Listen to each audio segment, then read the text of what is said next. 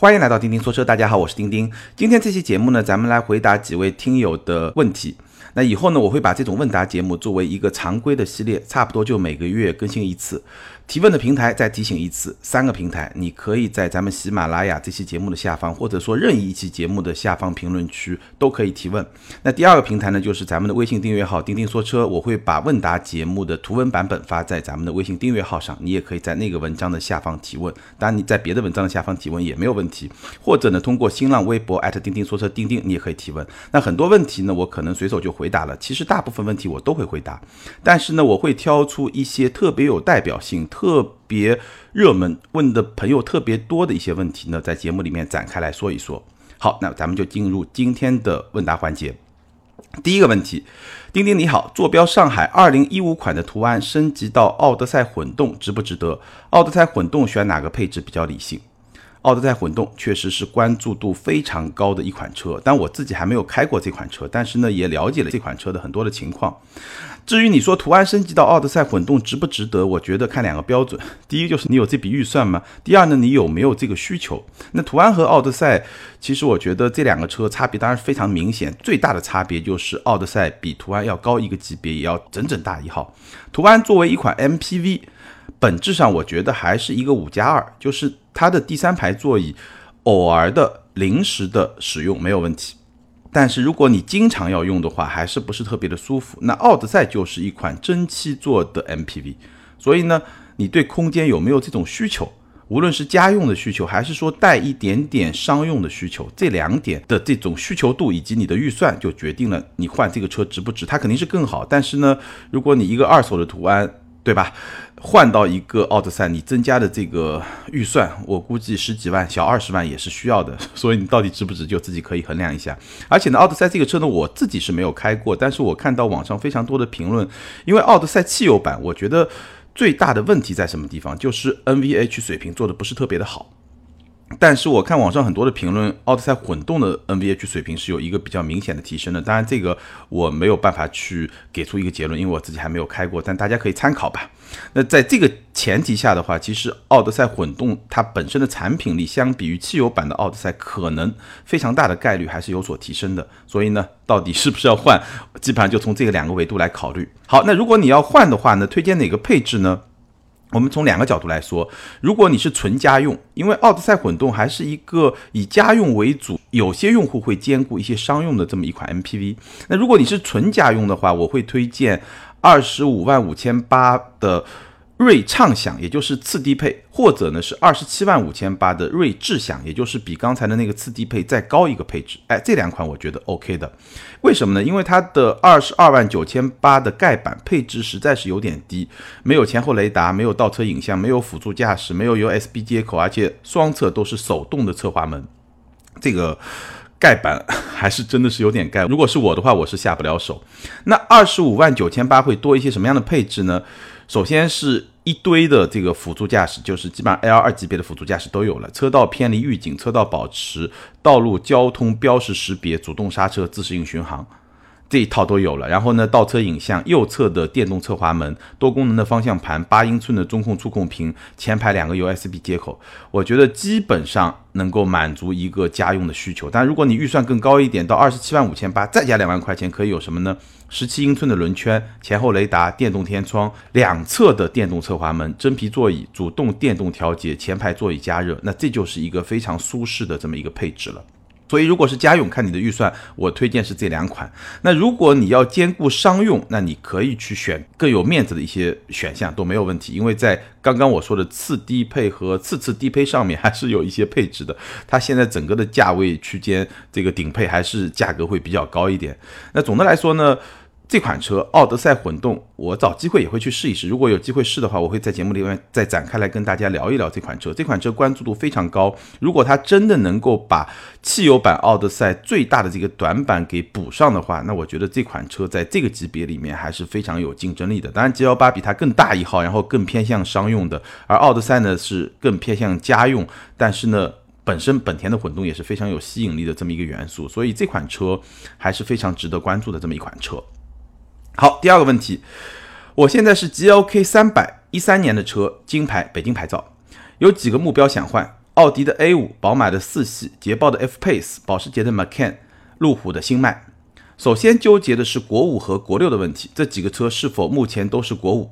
另外呢，这几个车怎么选？高功率版本、低功率版本的驾驶感受到底能差多少？那纠结点主要在什么地方呢？A 五和四系呢，看着有点阴柔，但本身喜欢操控好的车，所以在考虑是否换一辆操控好的 SUV。价格方面呢，捷豹和路虎的话，目前只能上 2.0T 的低功率版本。问题还挺多的。那简单来说呢，就是一个 GLK 三百想要换一个，要么就是轿车，要么就是 SUV，但整体上呢是一个运动取向、操控比较好的车。好，我们一个问题一个问题来回答。首先，关于国五和国六，我查了一下你提到的这几款车，A 五、四系、F Pace、Macan、新迈。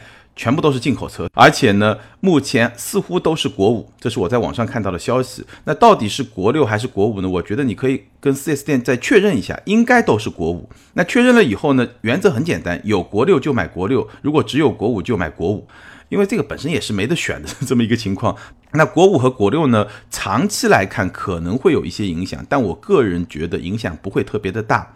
那最简单的影响就是我们的车辆淘汰，它是。按照一定的顺序淘汰，现在国二已经淘汰了，接下来就国三、国四、国五、国六，对吧？那显然国六会比国五更晚淘汰几年，可能是三四年，可能是四五年。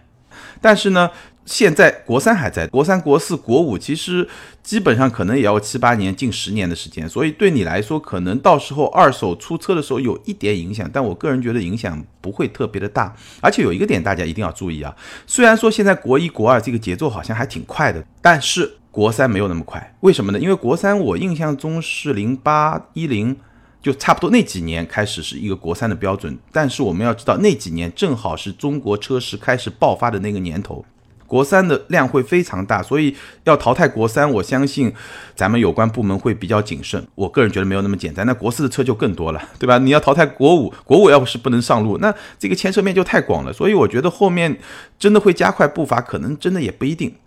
那总的来说，这个是差不多十年以后的事情，可能会有点影响，但影响不是很大。最关键呢，你提到这几款车，可能根本就没得选。好，我们来说动力。首先我提醒一下，就是 F Pace 和新迈的 2.0T。它有高功率版本，有低功率版本，但这个高功率版本、低功率版本和我们习惯的宝马、奔驰啊这些高功率版本、低功率版本是不太一样的。F Pace 和新迈的 2.0T，它的低功率版本就是250马力，高功率版本是300马力，这个你要搞清楚。这个跟我们习惯的，对吧？比如说奔驰、宝马，他们的低功率 2.0T 基本上是一百九十马力左右，然后高功率呢是二百五十马力左右，所以这个两个概念首先要搞清楚，这是第一。那你说？高低功率驾驶感受到底能差多少呢？五十马力，对吧？对你的驾驶感受能差多少呢？如果说你开过比较多的车，你对数字比较敏感，那我可以告诉你，差不多五十马力放在这个车上，能差百公里一秒钟的时间，就百公里加速零到一百能差一秒钟的时间。如果你对数字有概念，那么就是这么一个概念。那很多听友可能对数字没概念，我再给你打个比方，你大概能够明白。比如说你现在不是开 GLK 三百吗？OK。你感受一下，首先你把 G L K 装满人，我说的装满人，装满五位乘客，最好是五位男性乘客。你先装满人自己开一开，再让所有的乘客全部下去，你一个人自己开一开。那基本上这两种状态下的动力的差别，就是高功率版本和低功率版本的差别，明白了吗？就如果说你是一个高功率版本。空载的时候，那就是高功率版本动力很表现很好。那你到满载的时候，它的动力表现就相当于是一个低功率版本的这么一个动力表现。我觉得这样说，你可能能够更好的去在感性的层面能够感知这两个动力到底会差多少。那我们把这个思路再推广一下，一辆三百马力的同等级别的 SUV，比如说你提到的 F Pace 啊、新迈这么一个尺寸三百马力的 SUV，它的动力基本上就相当于二百五十马力的轿车，比如说 A 五啊、四系啊这些车，这两个车之间 SUV 和轿车就差三百公斤左右，就是我刚才说的四位乘客，四位成年男性乘客，差不多就三百公斤嘛，所以。一个三百马力的 F Pace 和新迈，它的动力表现和一个二百五十马力的 A 五和四系是差不多的，大概是这么一个概念。那从这个角度来说，如果你要选一个二百五十马力的二点零 T 低功率版本的 F Pace 和新迈，那它们的动力表现一定是会比奥迪 A 五和宝马四系要差的。好，关于动力，我希望这样已经给你解释的足够的仔细了。那关于操控呢？操控有哪些因素来决定啊？操控首先。从物理结构来说很重要的一点就是重心，所以我经常在节目里面说，一辆重心低的轿车，它的操控表现比一辆重心高的 SUV 从物理结构的。先天条件来说是占有明显的优势的，这第一点。第二呢，操控跟动力也是有一定的关系的。如果动力真的很差，其实操控再好也是没什么用的。那动力好，显然也是能够在一定程度上帮助到操控的。尽管说我们在聊的时候经常会把性能和操控两个方面分开，但是也是有一定的关系的。那说到重心呢，我再补充一点啊，重心除了低之外，如果一辆车的重心相对集中在车身中央的部分。那它的操控会更好。如果这辆车的重心相对比较分散，像哑铃那种形状，那它的操控就会比较差。前面一种呢就是中置跑车，对吧？发动机在两个车轮中间，前轴和后轴中间，所以它的整个的车辆的也不叫重心吧，车辆的重量会相对集中在比较中间的位置，它的操控就会更好。接下来的影响因素就是驱动形式。通常来说呢，后驱车的操控会比前驱更有乐趣。那四驱车呢，它的极限会更高一点。还有呢一些，比如说车型的定位，对吧？一个运动型的车型，它的定位比较运动，那它整个底盘的调教就会偏运动。其实一辆定位和调教非常运动的 SUV，完全有可能比一辆重心更低的家用轿车整个操控会更好，这也是完全有可能的。那具体到你说的几款车型呢？我给你排个序啊，操控最好的应该是宝马四系，其次是奥迪 A 五，再接下来呢就是保时捷的 Macan，再接下来就是 F Pace。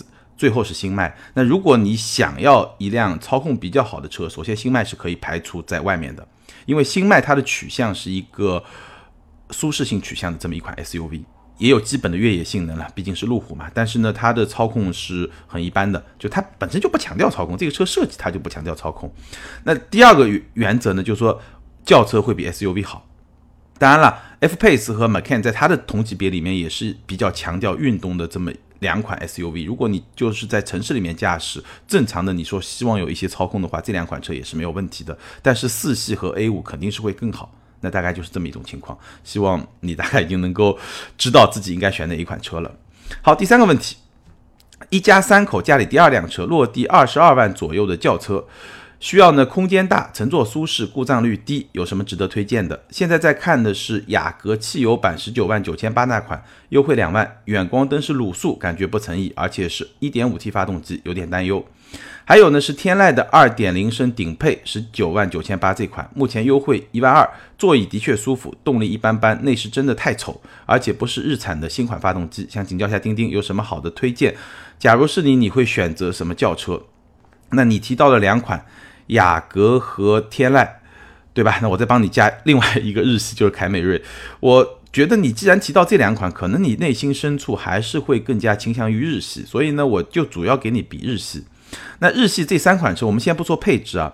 首先，雅阁的优势在什么地方呢？雅阁的优势在空间，雅阁的空间在日系这三款车里面是最好的。雅阁的空间甚至已经比较接近在中国加长以后的帕萨特和迈腾。空间，第二是动力。上一期节目我好像也提到过，雅阁的 1.5T 是一百九十四马力，天籁的2.0自吸是一百五十九马力，凯美瑞的2.0自吸是一百七十八马力。也就是说，雅阁的 1.5T 它的动力表现基本上是相当于日产和凯美瑞他们的2.5自吸的这么一个动力的水平。二点五或者之前的二点四，包括本田之前的二点四，包括马自达，就是它的一点五 T 已经相当于这些日系品牌的二点四和二点五 T 自然吸气发动机的动力水平。所以，如果你去跟天籁和凯美瑞的二点零自吸去比，那它在动力方面是有优势的。这个是雅阁。天籁最大的优势是什么呢？沙发厂。就是它的座椅，天籁坐的是真的舒服，不仅天籁舒服，轩逸坐的也是非常的舒服。这个你也提到了。那凯美瑞的特点是什么呢？我觉得凯美瑞还是一辆比较平衡的车，就是没有明显的短板，但你要找出明显的长板，尤其是汽油版来说呢，好像也没有说哪一点特别的突出。但是没有短板就是凯美瑞最大的一个平衡的点。那这三款车里面怎么选呢？我觉得首先有一点很重要的就是你去看眼缘。你最喜欢哪款车？你没有提到凯美瑞，我不知道是不是因为你接受不了凯美瑞这个造型、这个长相，我不知道。就这三款车，演员你最看得上哪款车？颜值这个肯定是一个很重要的因素。那还有一个呢，配置。那这三款车呢，都有一个十九万九千八的配置。我简单帮你比一下各自的一些优势啊。雅阁的十九万九千八就是你提到的，对吧？优惠两万的这一款。它的优势配置呢，首先辅助驾驶是比较齐全的，就跟我之前讲到的奥德赛。对啊，也是本田品牌嘛，辅助驾驶包括车道偏离预警啊、车道保持啊、道路交通标识识别、主动刹车、自适应巡航这一套是有的。然后它的劣势的配置就是你提到的远光灯是卤素，而且它的中控是一块七英寸的普通液晶屏，还不是一块触控屏。那日产的十九万九千八也是你提到的，就二点零自吸顶配的这一款，它的优势配置最大的优势配置就是真皮座椅。带了腰部支撑和前排座椅加热，所以日产是特别愿意在座椅上花钱的这么一个品牌，毕竟是沙发厂嘛，而且是 LED 的远近光，八英寸的中控触控屏。那它的一个不太好的配置是后排座椅无法放倒，而且就像你说的，内饰的整体的感觉，我个人觉得也是比较一般。但说实在话，雅阁也好，日产也好，凯美瑞也好，他们的内饰呢？无论是从高级感还是从科技感来说，真的只能说是一般。可能日系大家看中的就是它的可能质量的可靠性啊，就这些方面的因素，而不是它的内饰的整个的那种质感啊、高级感啊、科技感。其实这三款车我觉得都比较一般。那至于说设计，你喜欢哪一款，这个本身也是一个比较个性化的一部分。那凯美瑞的优势配置呢？它带了自适应的巡航，带了九英寸的中控触控屏，LED 的远近光，后排座椅可以按比例放倒，然后还带了一个抬头的显示。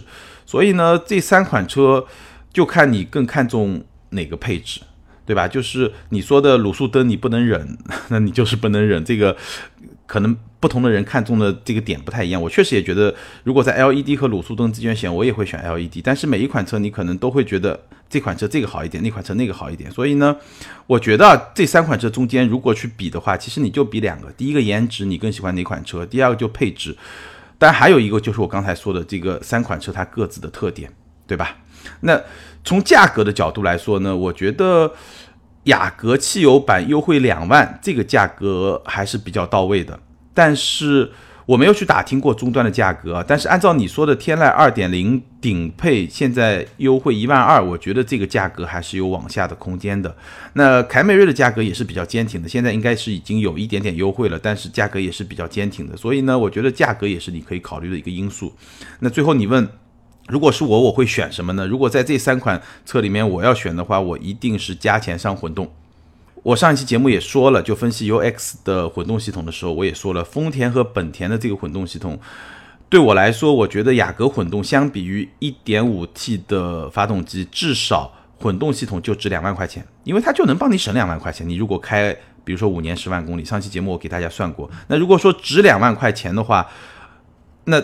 雅阁混动的次低配二十一万九千八，正好比你提到的汽油版的十九万九千八贵了两万块钱。那也就是说，它这个混动系统就值两万块钱，而且它的配置还要稍微再高一点点。当然这个不是很明显，但是至少还是配置要高一点点的。再有呢，你的一点五 T 发动机这个问题也就完全不需要担心了。所以是我的话，我会选雅阁混动。当然了，可能啊，我猜你说一。点五 T 的汽油版十九万九千八那一款终端优惠是两万，可能雅阁的混动优惠没有那么大，那没有那么大呢，这个就是你需要去权衡的一个方面，好吧？大概我的想法就是这样。好，后面一位听友他说看中了五零八 L，对比帕萨特、迈腾各有什么优缺点？五零八 L 这款车呢，我们之前聊卖点、亮点、槽点和黑点，对这期节目的时候，其实提到过，用五零八 L 举过例子。五零八 L 这款车，在我看来是一款近期，至少近几年吧，标志一款产品力比较强的车。五零八 L 还有四零零八这两款车，我觉得产品力都是不错的。五零八 L 的优点，首先它的设计，对吧？你既然看中五零八 L，你一定是看中了它的设计嘛，外观、驾驶舱，对吧？液晶仪表盘就这些部分嘛，就它的设计、内饰，整个的那种我说的那种特别有质感的那种内饰，我相信你一定是看中了。虽然说国产的五零八 L 已经没有了这个无框车门这些因素已经没有了，但是你一定是看中了它的设计。那第二，从产品力的角度来说呢？我们就说三大件：一点六 T 一百六十七马力配一个六 AT，或者一点八 T 二百十一马力配一个八 AT。相比跟它价格差不多，甚至要比它贵一点的大众，比如说对吧？你你提到的帕萨特、迈腾，它的一点六 T 肯定比大众的一点四 T 强，它的一点八 T 也比大众的二点零 T 低功率版本要强，而且大众还要比它更贵一点。对吧？所以它的性价比也是会比较出色的。十五万九千七到二十二万五千七，再加上三个选装包，整个的性价比配置都是相当出色的。那它的缺点在什么地方？五零八 L 相比帕萨特和迈腾的缺点主要在三方面。第一方面就空间，它的空间是不如的。五零八 L 的空间基本上就跟前面有一个问题提到的，像天籁、凯美瑞差不多，是比雅阁要小，也要比帕萨特和迈腾要小。空间这个是第一个缺点。那第二呢，就是品牌。标志品牌的吸引力比帕萨特和迈腾确实是要差一些，但你说品牌我无所谓，我我认标志这个品牌。但是品牌除了主观的因素以外，也会有一些客观的因素，比如说就是我要说的第三点，保值率。法系车的保值率相对来说会比较低，所以呢，如果说你要选一款法系车，你要买一款法系车，我正好有个亲戚也在问我想要买天翼，那我也跟他这么说，就是你要买法系车的话，你在谈价格的时候一定要把这个砍下来。因为你的保值率一定低嘛，你只能说初始的阶段砍得多一点，那保值率方面的损失你就会相对来说小一点。相对来说，现在市场上确实日系车会比较高，德系车可能比日系车差一点，但是明显比法系车还是会更高一点。所以这是五零八 L 的一些缺点。那正是在现在这么一个市场环境下呢，其实。我个人的感觉，这些缺点是被放大的，因为整个车市在往下走的时候呢，这些弱势的品牌往往会更加的弱势。所以我看了一眼，真的很惨，我都不知道要不要在节目里面说，哎，还是说吧。四月，帕萨特的销量是一万六千九百四十六辆，迈腾是一万两千五百三十七辆。你们觉得五零八 L 卖了多少辆？五百零六辆，还不到帕萨特、迈腾的零头的零头，这个真的。真的真的是很惨，我其实是没有想到，我知道标志的品牌不是很强，但是我觉得五零八 L 包括四零零八，我刚才说是两款相当有吸引力的产品，而且相当有特色，再加上现在终端的折扣也相对来说还算比较给力。不过五零八 L 好像折扣没有特别的大，但是呢，整体上来说它的性价比确实是不错的。但是迈腾现在这个状态，哎，只能说。在弱势市场，这些弱势品牌确实会更难。一旦市场比较弱势的时候，其实消费者很多时候会非常保守，他会选一个相对比较保守、稳妥、保值率比较高的这么一个选择。这也是我们最近几个月看到日系哎比较强势的一个非常重要的原因。好，最后一个问题，选车到底应该以机械素质为主，还是以配置为主？哎，这个问题非常好，非常有代表性。我个人把我的观点跟大家分享一下。首先呢，我觉得我们可以。分三步来走。第一步呢，我觉得无论是机械素质还是配置，都要达到七十分。如果说这款车在两个方面里面任何一个方面达不到七十分，那直接 pass，不用想。配置再好，如果机械素质差，达不到七十分，直接 pass。机械素质再好，如果配置实在太栽，直接 pass。那机械素质的七十分什么概念呢？首先，动力输出相对来说是比较顺畅的。对吧？你换挡慢一点没关系，但是至少比较平顺，没有特别明显的顿挫，对吧？然后呢，不会说变速箱，对吧？不会说思考人生。我曾经说过，曾经通用的变速箱就是会思考人生。那这种真的是，至少放到今天可能是没有办法忍受的。可能五年之前整体的这个市场的产品的水平就在那么一个水平，那 OK。但放到今天肯定是不能忍受的。这个是第一个，动力输出是比较平顺的，因为动力就牵涉到了发动机、变速箱两个非常重要的大件嘛。再有呢，底盘有基本的紧致度，可能在十年之前，对吧？或者说七八年之前，有一些自主品牌的车，或者说很多自主品牌的车，它的底盘会让你感觉非常的松散。那这种状态，我觉得也是没有办法接受的。这个是机械素质方面你要做到七十分。那么在配置方面，什么样就要做到七十分呢？就是有一些常规的基本的配置你得有。再有呢，就是安全配置也得达到一个基本的合格的一个标准，包括气囊啊，对吧？包括说有一些正常要使用，比如说现在如果说一辆车方向盘只能上下调节，不能前后调节，至少在我来看，这个就是很难接受。除非就是你的个子比较小，因为一般不能前后调节的，它的方向盘都会比较靠前。除非就是说你家里面只有你一个人开，然后你的个子又比较小，正好适合这个位置，否则的话，我觉得这个是没有办法忍受的一种配置的状态。好，这个就第一步。机械素质和配置都要达到七十分。那第二步需要去做什么呢？就是如果说这辆车它的机械素质和配置都达到七十分的基础上，那你第二步要看的就是你必选的一些配置有没有。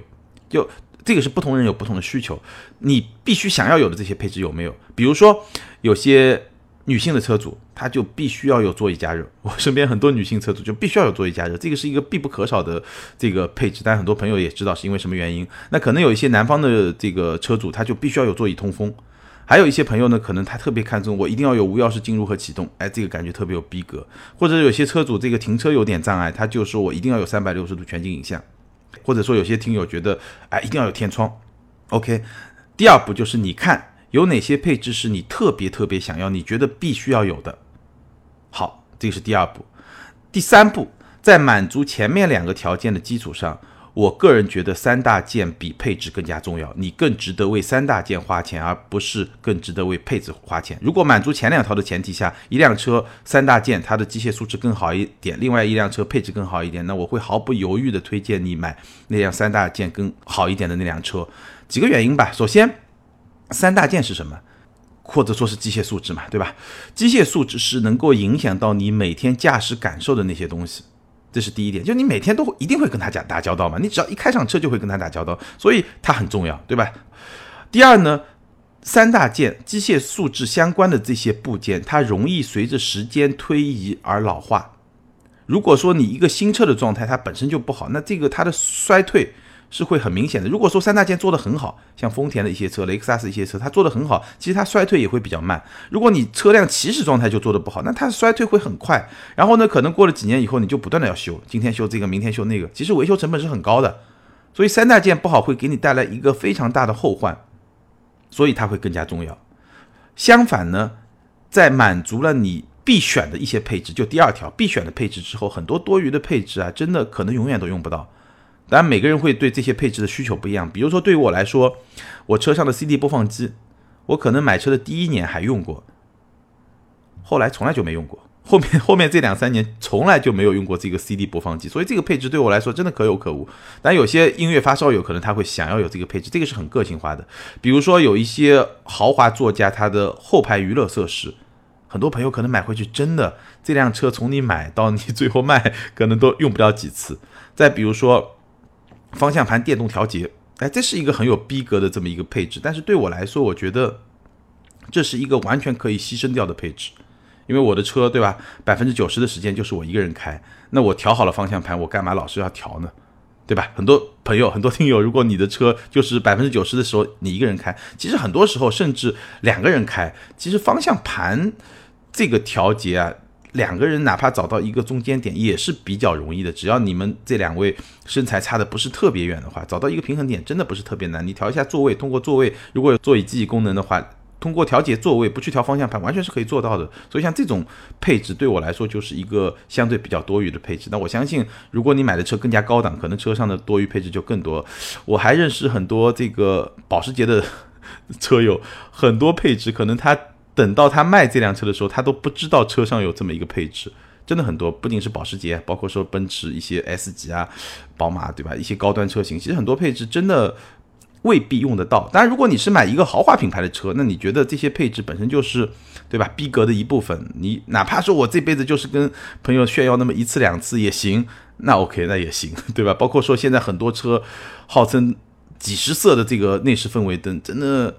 看上去逼格是很高，但真的需要吗？真的需要有七十色、八十色 那么多的内饰氛围灯吗？可能也就它只是一个数字，它只是一个数字，其实跟一个最常规的有那么十个颜色、八个颜色，其实也差不太多吧。那这些配置相比之下，我觉得相比于决定机械素质的三大件来说，它们就没有那么重要。这是我个人的一些观点，我相信这个是非常站得住脚的，也是我对咱们所有的听友可以去推荐的一个观点，对吧？有些配置你特别看得重的，有些朋友可能对音响特别讲究，那这个没问题，哪怕花钱三万块钱、五万块钱去选装也没问题。但是呢，在这些基础之上，额外的一些多余的配置，真的不如把这些钱花在三大件上面。但这个也是今天我们在市场上看到有一些自主品牌的车型和合资品牌的一个差距。虽然说最近这几年这个差距确实是在缩小，但是不可否认，整体而言。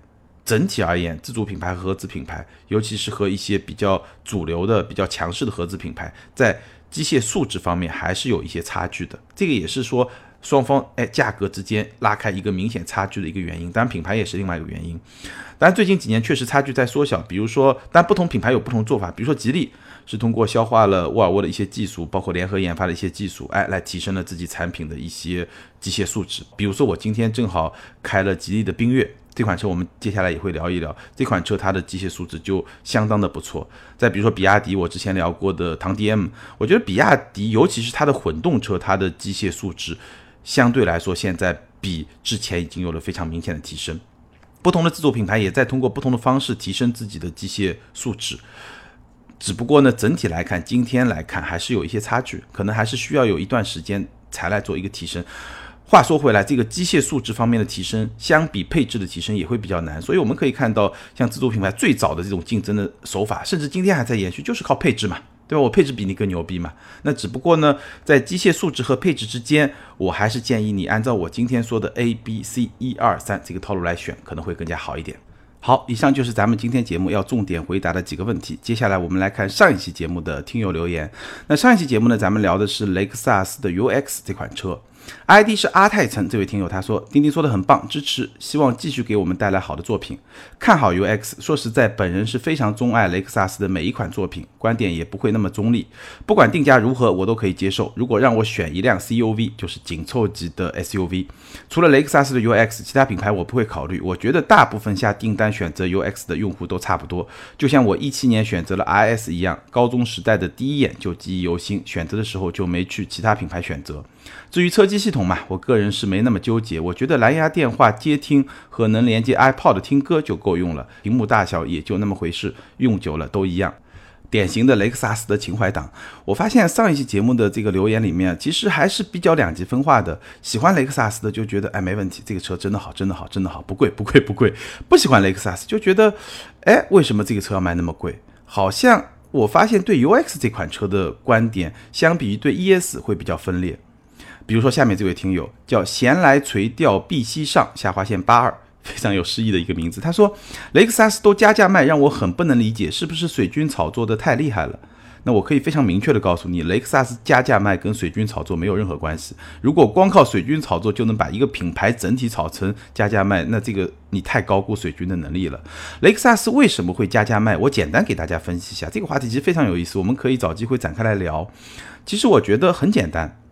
雷克萨斯它是一个非常克制的品牌，我们在节目里面说过，丰田是一个非常克制的品牌。在市场行情好的时候，雷克萨斯也好，丰田也好，并没有追求一个非常快的发展。比如说，我们市场在百分之二十三十增长的时候，他们也会把自己的增长幅度控制在百分之十左右。那市场不好的时候，那它能够继续保持这么一个态势。就像雷克萨斯，其实雷克萨斯为什么要加价卖？当然，跟很长一段时间了那种品牌的积累是有关系。但这么长一段时间，品牌是怎么积累起来的？就很简单，就是我把产能控制起来，我根据我的销售的能力，我根据我终端销售的能力来反推来确定我的产能。这样我的产能相对来说是一个稍微有那么一点紧张的状态，我不跟 4S 店去压库。